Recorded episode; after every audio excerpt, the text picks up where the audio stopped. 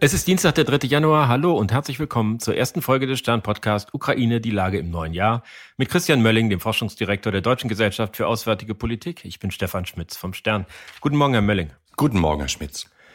Wir haben ja gesehen, dass in der Region Donetsk bei einem Angriff äh, auf eine Unterkunft russischer Soldaten Dutzende ums Leben gekommen sind, vielleicht Hunderte, 63 Tote, hat auch Russland bestätigt.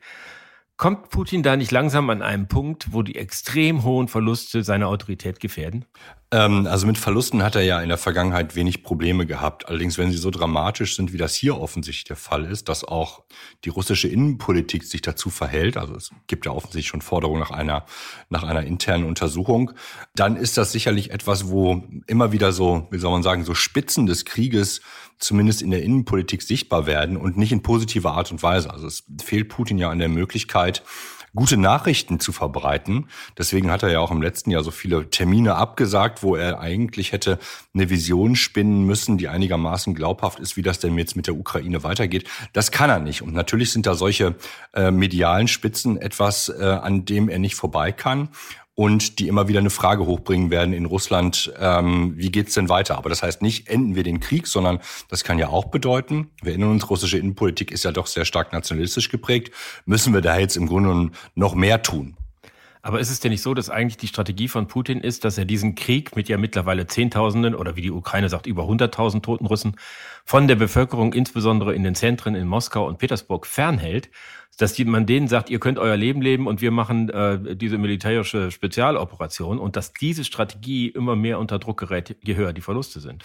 Das in der Tat. Die Verluste, würde ich jetzt sagen, naja, die sind jetzt erstmal schon mal eingepreist, weil die Menschen, die Soldaten, die jetzt an der, an der Front sterben, ähm, also die russischen Soldaten, äh, die haben ja schon vor Wochen oder Monaten ihre, ihre Heimat verlassen. Das heißt, die sind, ich sag's mal etwas drastisch, abgeschrieben äh, mit Blick auf die Reaktion äh, der russischen Gesellschaft. Aber wir kommen jetzt in eine Situation, ähm, wo Russland immer noch nicht genug militärische Handlungsfähigkeit hat. Und wir gehen zurzeit davon aus, dass es jetzt in einigen Wochen äh, eine neue Welle von Einberufungen geben wird oder Mobilisierung, Teilmobilisierung, was auch immer dann der, der Name dafür sein wird.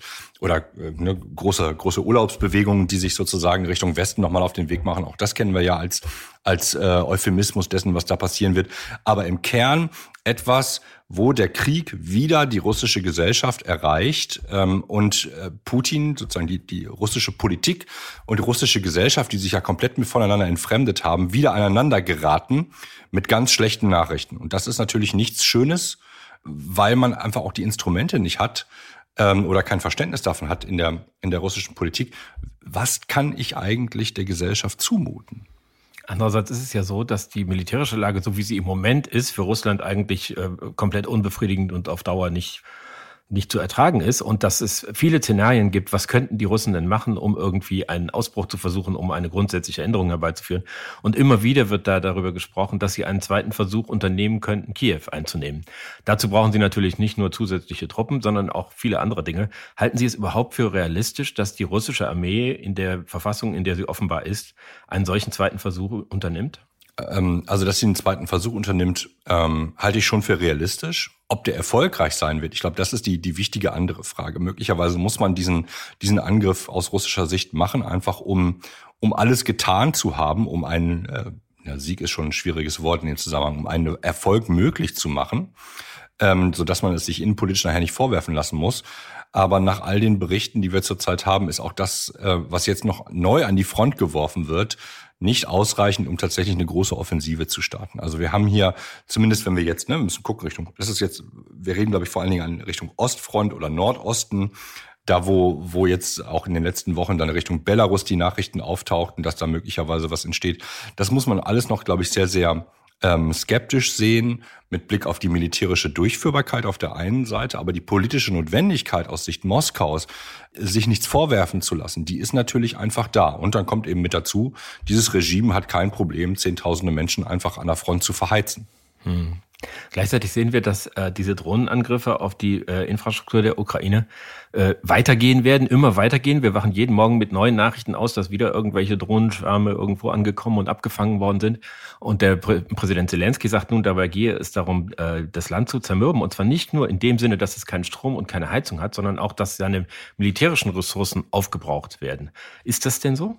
Na klar, das ist, das ist der Versuch, sowohl sozusagen an, an jedem Tag, an dem Russland solche Wellen fliegt, ähm, die Luftabwehr zu überwältigen, also indem man mehr Raketen schickt, als die Luftabwehr abschicken kann, äh, als auch dann auf Dauer gerechnet äh, die Arsenale, die dahinter stehen. Ne? Also sind wir wieder bei dem Thema industrielle Kriegführung, kann man so schnell eigentlich nachproduzieren, ähm, dass man da natürlich versucht, ähm, äh, wenn nicht mehr genug Munition da ist, im Grunde genommen diese Situation auszunutzen oder aber zu gucken, dass Kiew irgendwann schutzlos ist, weil der Westen nicht mehr genug nachliefern kann. Also hier kommt es wieder darauf an, wie viel der Westen in der Lage ist, zusammenzukratzen und nachzuproduzieren. Genauso wie das ja auf der russischen Seite das Problem ist. Ne? Also Russland ist ja mittlerweile äh, im Grunde in der gleichen Situation wie die Ukraine. Sie sind von den Zulieferungen aus dem Ausland abhängig, um diese Art der Kriegführung aufrechtzuerhalten. Auch das muss man sich mal vorstellen. Hier haben wir im Grunde genommen ein Gleichziehen äh, von, von Moskau und Kiew. Kiew war von Anfang an abhängig, zumindest was das Material angeht, ähm, Unterstützung aus dem Westen zu bekommen, auch was das Training der Soldaten angeht. Moskau zieht jetzt hier im Grunde genommen nach, indem es selber nicht mehr genug hat. Ja, man produziert ein paar Raketen nach, aber es reicht nicht, um die Art der Kriegführung aufrechtzuerhalten. Aber gleichzeitig sehen wir ja, was eigentlich erstaunlich ist, wenn ein, eine größere Macht eine kleinere angreift, dass die größere Macht, nämlich Russland, mit der schlechteren Technologie, mit den billigeren Waffen, versucht, Schaden anzurichten, während die kleinere Macht mit hochtechnisierten, extrem teuren Abwehrsystemen dagegen hält. Das heißt, es, wir haben billige iranische Drohnen, die mit teurer westlicher Technik abgeschossen werden. Und immer deutlicher wird ja darüber gesprochen, dass das vielleicht auch nicht nachhaltig ist und man sich was anderes einfallen lassen muss. Ja, aber ähm, also zwei Sachen. Das eine ist, wir, wir haben jetzt zwei unterschiedliche ähm, Arten von, von Asymmetrien, die gegeneinander gestellt werden. Auf der einen Seite ist Russland ganz groß und ganz stark auf der anderen Seite ist es aber offensichtlich dann technologisch gar nicht in der Lage. Also die, äh, die implizierte russische Überlegenheit liegt in der Masse. Weiß ich nicht, ob das, ob das überhaupt stimmt, denn gleichzeitig sagen wir ja auch, die Masse nimmt ja ab. Ja, also Russland alleine äh, ist sozusagen nicht mehr in der Lage, das wäre jetzt die These, diesen Krieg zu gewinnen. Es, es geht nur noch mit der Unterstützung aus dem Ausland, was auch bedeutet, Russland wird abhängiger äh, in der Zukunft äh, von seinen Partnern und auf der anderen Seite, ja, ähm, um jetzt auf diese Frage Kosten des Krieges zu sprechen zu kommen, natürlich sind die, äh, was weiß ich was, sowohl die, die, die Munition, die man von den Gepards verschießt, als auch die, die Luftabwehrraketen, die sind natürlich sehr teuer im Verhältnis zu dem Fluggerät, was da angeflogen kommt. Aber was man, glaube ich, dagegen rechnen muss, ist ja die, Art von Schaden, die verursacht wird. Und die Kosten, die der Schaden ähm, einer durchkommenden Drohne in Kiew oder in sonst irgendwo in der Ukraine verursacht, rechtfertigt, diese Drohnen abzuschießen. Ähm, ist, das, ist das nachhaltig? Ja, das hängt jetzt davon ab.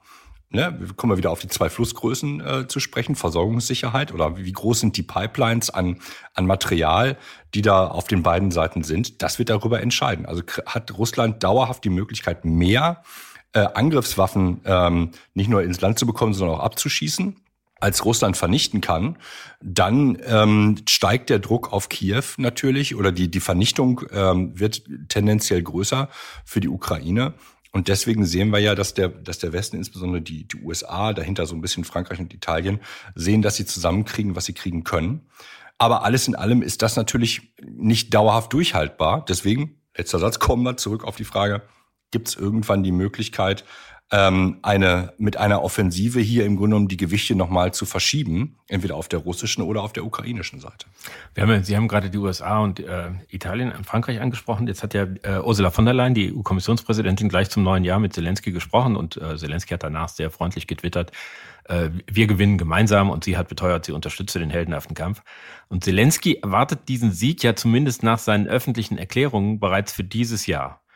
Ist das nach Ihrer Einschätzung eher irgendwie eine Aufmunterung für die eigenen Leute oder ist das eine realistische Perspektive, dass sie die Unterstützung so sein wird, dass die Ukraine dieses Jahr gewinnen kann? Ja, Ähm, also rhetorische Gegenfrage. Wann hat äh, Zelensky, äh, ich sag's jetzt mal so, uns schon mal enttäuscht? Also wann ist das, was er gesagt hat, noch nicht eingetreten? Ich habe keine Antwort darauf, ob das eine, äh, ob das jetzt sozusagen Mutmachen ist, ob das, ich sag's mal etwas despektierlich staatliche Propaganda ist oder ob dahinter ein realistischer Plan steht.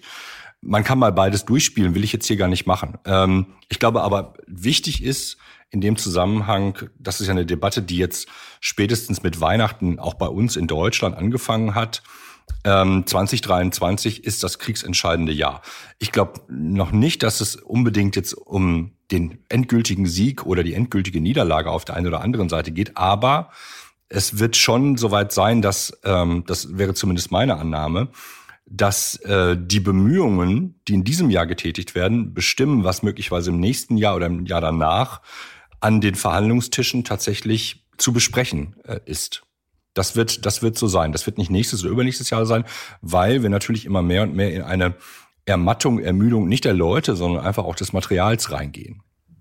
Jetzt haben ja über den Jahreswechsel, wie das so ist, viele Experten, ehemalige Generäle sich dazu geäußert, wie es wohl alles weitergehen wird. Und immer wieder stand dabei im Raum, dass am Ende nicht der, der völlige Sieg einer Seite stehen wird, sondern dass beide irgendwie Zugeständnisse machen müssen, was ja auch für uns im Westen extrem problematisch sein kann, wenn wir eigentlich zugestehen müssen, dass Russland mit dieser Aggression am Ende einen Vorteil erzielt. Glauben Sie, dass äh, sowohl die ukrainische Führung als auch der Westen sich darauf einlassen kann?